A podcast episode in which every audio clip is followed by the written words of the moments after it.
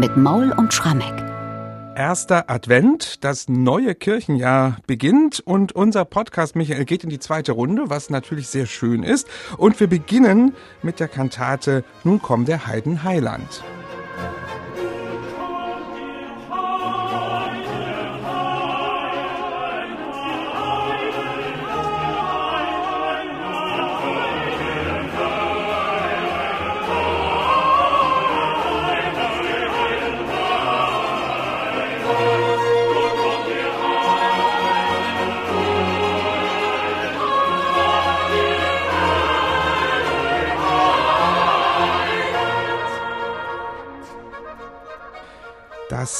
Schon mal ein Ausschnitt gewesen aus dem Eingangschor zu dieser Kantate und gleich mal zur Klärung am Beginn. Das ist jetzt keine Wiederholung aus dem Vorjahr, sondern Johann Sebastian Bach hat zwei Kantaten mit diesem Textbeginn Nun kommt der Heiden Heiland komponiert und zwar im Abstand von zehn Jahren.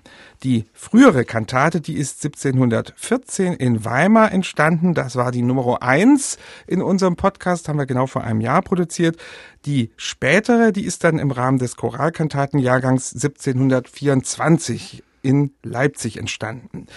Vielleicht wollen wir zu Beginn erstmal einen Blick auf die autographe Partitur werfen, denn die weist eine Besonderheit auf. Bach hat da den Ablauf des Leipziger Gottesdienstes notiert. Warum denn das? Musste er sich da irgendwie neu orientieren? Ja, wir rätseln auch. Wir Bachforscher, wir sind natürlich einerseits total begeistert, dass der Bach mal nicht nur die Noten in seine Partitur schreibt, sondern auch ein bisschen was zum Kontext, nach dem suchen wir auch immer, ja. Wir haben ja bis heute von keinem einzigen Zeitgenossen mal so eine Beschreibung eines Gottesdienstes, in dem Bach die Kantate aufgeführt hat. Deswegen eiern wir auch so rum, wenn wir über die Aufführungspraxis Bachs mit den Thomanen, über die Größe des Chors spekulieren und so weiter. Aber hier in dem Fall ist es tatsächlich so, gegenüberliegend der ersten Seite hat Bach da eigenhändig aufgezeichnet den kompletten Ablauf des Gottesdienstes. Aus meiner Sicht gedacht als Anleitung für einen, der die Musik leitet, aber auch die Orgel spielt. Soll ich es mal vorlesen? Ja, klar. Ganz interessant. Überschrift Anordnung des Gottesdienstes am ersten Advent, Frühe. Erstens Präludieret. Ganz eindeutig eine Aufgabe für die Orgel. Zweitens Motetta. Drittens Präludium auf das Kyrie, so ganz musiziert wird. Also ein Kyrie wird offenbar figural musiziert mit Instrumenten. Viertens intonieret vor dem Altar. Fünftens Epistola verlesen. Sechstens wird die Litanei gesungen. Siebtens das Präludium auf den Choral. Mhm. Achtens, jetzt kommen wir langsam Richtung Kantate, Evangelium verlesen. Neuntens, und das ist ganz spannend, präludiert auf die Hauptmusik. Aha, gibt's doch ein Vorspiel, ja? Mit anderen Worten, genau, der Organist hat offensichtlich für die Kantatenaufführung, die Hauptmusik ist nichts anderes als die Kantate, ein Orgelvorspiel gemacht. Macht so. heute keiner mehr. Macht heute keiner mehr, aber man kann sich natürlich gut vorstellen, in unserem Projekt Choralkantatenjahrgang ist es ja so, es geht um ein Kirchenlied und Kirchenlieder werden ja, wenn sie von der Gemeinde gesungen werden, auch vom Organisten erstmal eingeführt durch ein Choralvorspiel. Also anscheinend ist das hier so gemacht worden. Dann kommt die Hauptmusik, dann zehntens der Glaube gesungen, also das Glaubensbekenntnis, elftens die Predigt, zwölftens nach der Predigt wie gewöhnlich einige Verse aus dem Gesangbuch gesungen, 13. Verba Institutionis, 14. Präludieret auf die Musik. Hier muss offenbar noch ein zweites Stück erklungen sein und nach selbiger Wechselweise präludieret und Choral gesungen. Also mit anderen Worten, da wurde nochmal der Choral gesungen und zwischen den Strophen hat offensichtlich der Organist nochmal improvisiert, präludiert. Bach schreibt ja diese Kantate im Choralkantatenjahrgang 1724. Diese Aufzeichnung des Ablaufs des Gottesdienstes ist aber eindeutig späterer Hand. Wir können ja Bachs Handschrift inzwischen sehr genau analysieren und dann so grob datieren, wo es hingehört. Und in dem Fall muss es so sein, frühe 1730er Jahre. Und ich glaube, vor dem Hintergrund und weil es auch so eine Art Anleitung ist, wann muss der Leiter der Musikaufführung, anscheinend zugleich Organist, etwas tun, glaube ich nicht, dass das Bach sich selbst aufgeschrieben hat als eine Art Gedächtnisstütze. Also ich meine, nach sollte bei zehn Jahren im Thomas Kandidat sollte er es wirklich wissen. Wir spekulieren eher, es hat irgendwas zu tun damit, dass Bach mal selbst nicht da gewesen ist und seinem Stellvertreter eine Art Hilfestellung bietet, damit der nicht im falschen Augenblick in die Tasten haut, beziehungsweise den Taktstock oder was auch immer er in der Hand hat, hebt. Und jetzt wissen wir aber tatsächlich von einem Termin in den 1730er Jahren, wo der Bach gar nicht am ersten Advent in Leipzig gewesen sein kann. Wir wissen, dass er nämlich am Tag vor dem ersten Advent, das war der 2. Dezember 1736, in der Frauenkirche in Dresden ein Orgelkonzert gegeben hat. Und da hat er sich ganz bestimmt vertreten lassen. Und wir haben aus anderen Quellen wiederum den Hinweis, dass es ab den späten 1730er Jahren mindestens gängige Praxis war, dass der Bach sich dann nicht von dem Präfekten vertreten ließ, sondern vom Neukirchenmusikdirektor. Das war Karl Gotthelf Gerlach, ein ehemaliger Thomaner. Und wir haben so ein bisschen den Eindruck, er könnte ihm diese Notiz ja als Gedächtnisstütze gemacht haben. Und uns hilft es natürlich, weil wir mal einen Eindruck kriegen, wie die Kantate tatsächlich eingebunden war. Und gerade dieses Präludieren auf die Kantate, ich meine, das ist hochinteressant. Mhm. Sollten wir es heute mal wieder überlegen, wenn man sich Aufführungspraxis auf die Fahne schreibt, wäre doch mal ein ganz interessanter Weg. Ja, vielleicht durchaus eine Anregung, die auch von diesem Podcast mal ausgehen kann oder beziehungsweise von dieser Notiz von Johann Sebastian Bach. Organisten Komm. aller Länder. Ja, Traut euch. Präludiert. Dann schauen wir jetzt mal auf die konkrete Kantate. Nun kommt der Heiden Heiland, diese Choralkantate. Also ich habe schon gesagt, derselbe Textbeginn wie zehn Jahre zuvor in Weimar, aber eine ganz andere Anlage. Das ist jetzt eine richtige Choralkantate, wie sie in dieses Jahr gehört. Wir haben ja schon etliche besprochen. Und es ist ein sehr prominentes Lied. Ganz prominent gehört natürlich in die Hitparade der Martin Luther Choräle 1524 im legendären Wittenberger Gesangbuch abgedruckt. Nun kommt der Heiden Heiland basierend auf einer noch viel älteren Melodie, der Hymnus Veni Redemptor Gentium des Ambrosius von Mailand, viertes Jahrhundert, also das geht wirklich ganz weit zurück. Luther formt das um in ein wiederum ganz anschauliches Lied über das Wunder der Menschwerdung Gottes. Und Luther legt in den acht Strophen aus, A, was passiert ist, aber auch B, was es für uns bedeutet. Also ein herrliches Porträt des Heidenheilands, des Gotteskindes. In dem Falle also ist die Kantate mehr auf den Sonntag bezogen, also auf diesen Adventssonntag, als auf das Evangelium, das ja der Einzug Jesu in Jerusalem ist. Der findet sich jetzt hier nicht so wieder. Das kann man so sagen. Aber das spielt hier nicht die große Rolle, weil ja die Adventszeit und das neue Kirchenjahr beginnt. Acht Strophen hat dieser Luther Choral. Wie finden die sich in der Kantate wieder? Wir haben wieder das Modell, was durchaus im Choralkantatenjahrgang dominiert. Erste und letzte Strophe werden übernommen, textlich, eins zu eins. Im Eingangschor natürlich kunstvoll verarbeitet, die Choralmelodie im Schlusschor vierstimmiger Satz. Und die Strophen dazwischen, die werden vom Textdichter sehr anschaulich verdichtet in Arien und Rezitativen. Also hier könnte man schon sagen, wie immer. Und da schauen wir immer zuerst auf den Eingangschor. Zehn Jahre zuvor, ich komme wieder drauf, hat Bach in Weimar eine französische Ouvertüre komponiert und diesen Choral dort eingepasst. Ein wirklich fantastisches Stück, das er gemacht hat. Das hat er jetzt nicht noch einmal gemacht, aber er hat wieder ein ganz tolles Stilmittel gewählt, um den Choral irgendwie wirkungsvoll unter die Leute zu bringen.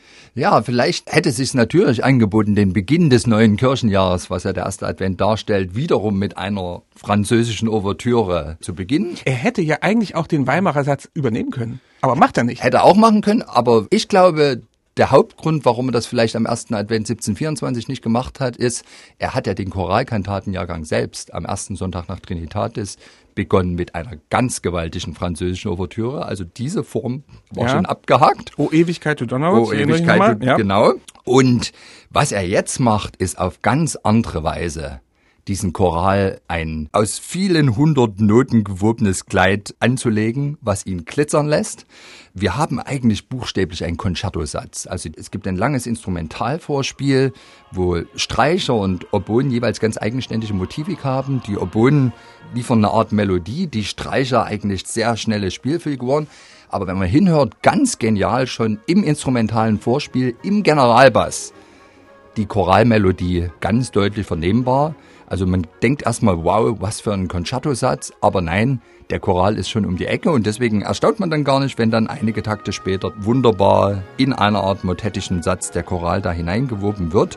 Das wird wieder alles zeilenweise durchgeführt und ganz besonders finde ich dann immer diese Stelle, dass sich wundert alle Welt, weil da wundert sich der Hörer, weil der Bach in Sachen Kontrapunkt Polyphonie nochmal eins drauflegt. Also da gehen die Stimmen wirklich wunderlich durcheinander kleine Notenwerte, sehr, sehr virtuos, schwer für den Chor, aber ein insgesamt also wirklich packender Satz, der diesen alten Lutherchoral in ein hochbarockes Gewand kleidet. Hören wir doch mal die Stelle mit dem Wunder. Bitte. Es sich wundert alle Welt.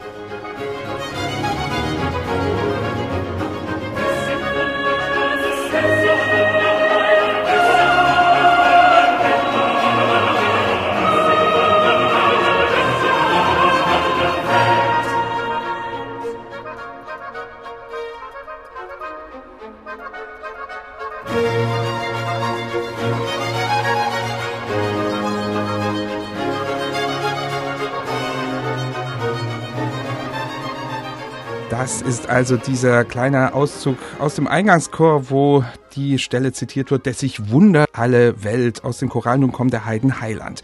Es geht weiter in dieser Kantate in der ersten Arie. Da ist nämlich auch viel vom Wunder die Rede.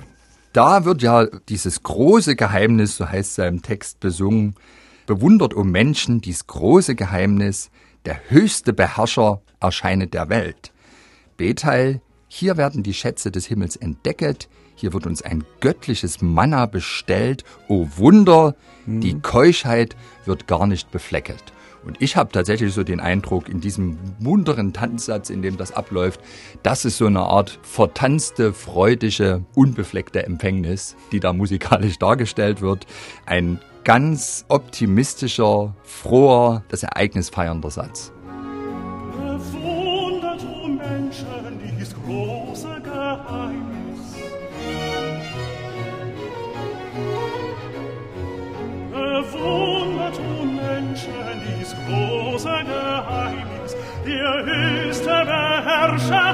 erscheint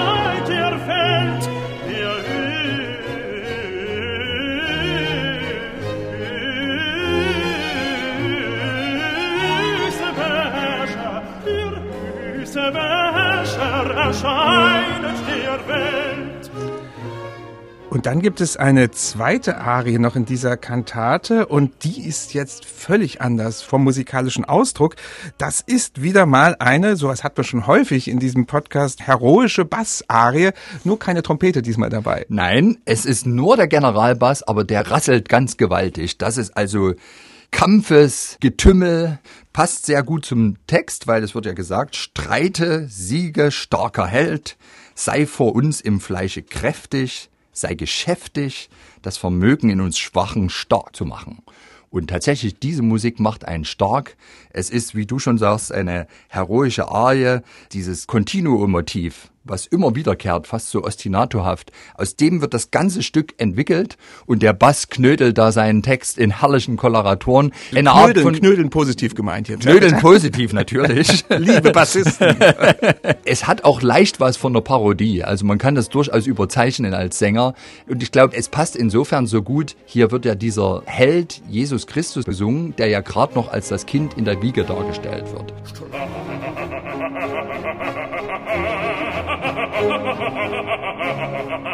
eine Ziege starke Pet.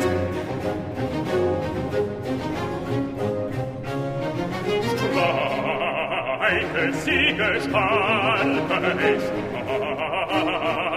Starke Ziege starke Pet. Da hat der Bass ordentlich Koloraturen zu singen in dieser Arie, die nur vom Basso Continuo begleitet wird, aber dennoch einen enormen heroischen Charakter besitzt. Ja, kommen wir zu einem kurzen Schlusswort zu dieser Kantate. Michael, eine wunderbare Choralkantate für den ersten Advent und eine völlig gleichwertige Alternative zu der anderen Heidenheiland-Kantate, die Bach zehn Jahre vorher komponiert hat. Hat denn Bach, weiß man sowas, beide Werke gleichermaßen geschätzt durch Wiederaufführungen?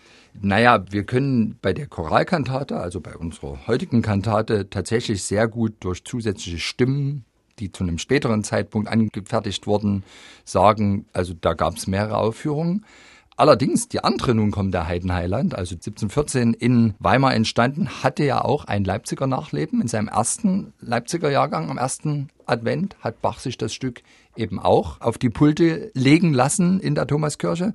Und das Erstaunliche ist, dass er auch da den Ablauf des Gottesdienstes auf die Rückseite des Titelblatts Aha. notiert hat. Ist nicht ganz klar, ist das 1723 passiert oder später. Ich meine, im ersten Jahr könnte man noch sagen, hat das vielleicht wirklich als Gedächtnisstütze für sich selbst gemacht. Oder aber es ist wiederum der Anlass gewesen, dass es sich irgendwann mal vertreten lassen musste. Was ich nur so merkwürdig finde, diese beiden Kantaten sind die einzigen, wo Bach das in den Partituren überhaupt gemacht hat. Und ich kann mir eigentlich nicht vorstellen, dass sich Bach lediglich am ersten Advent vertreten lässt. Oder ist das immer so eine gute Zeit, wo er mal eben Gastspiele macht?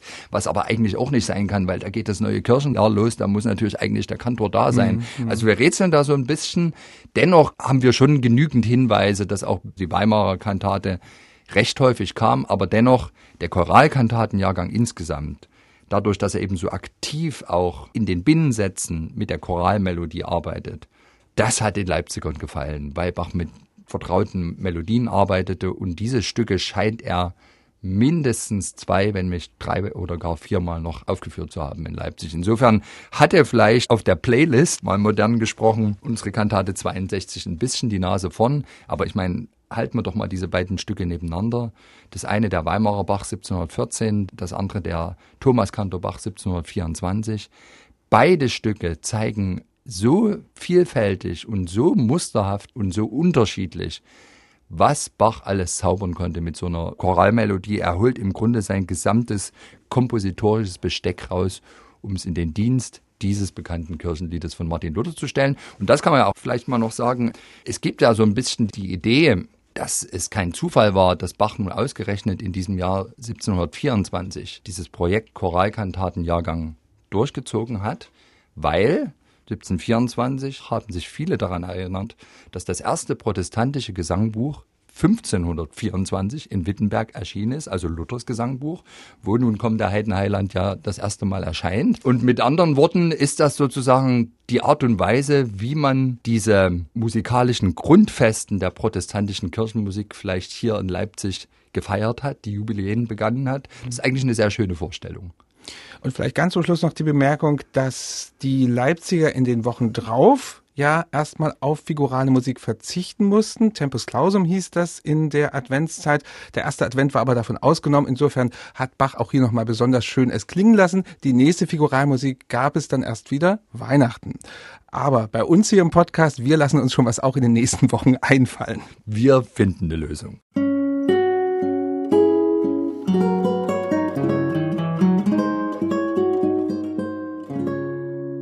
MDR Classic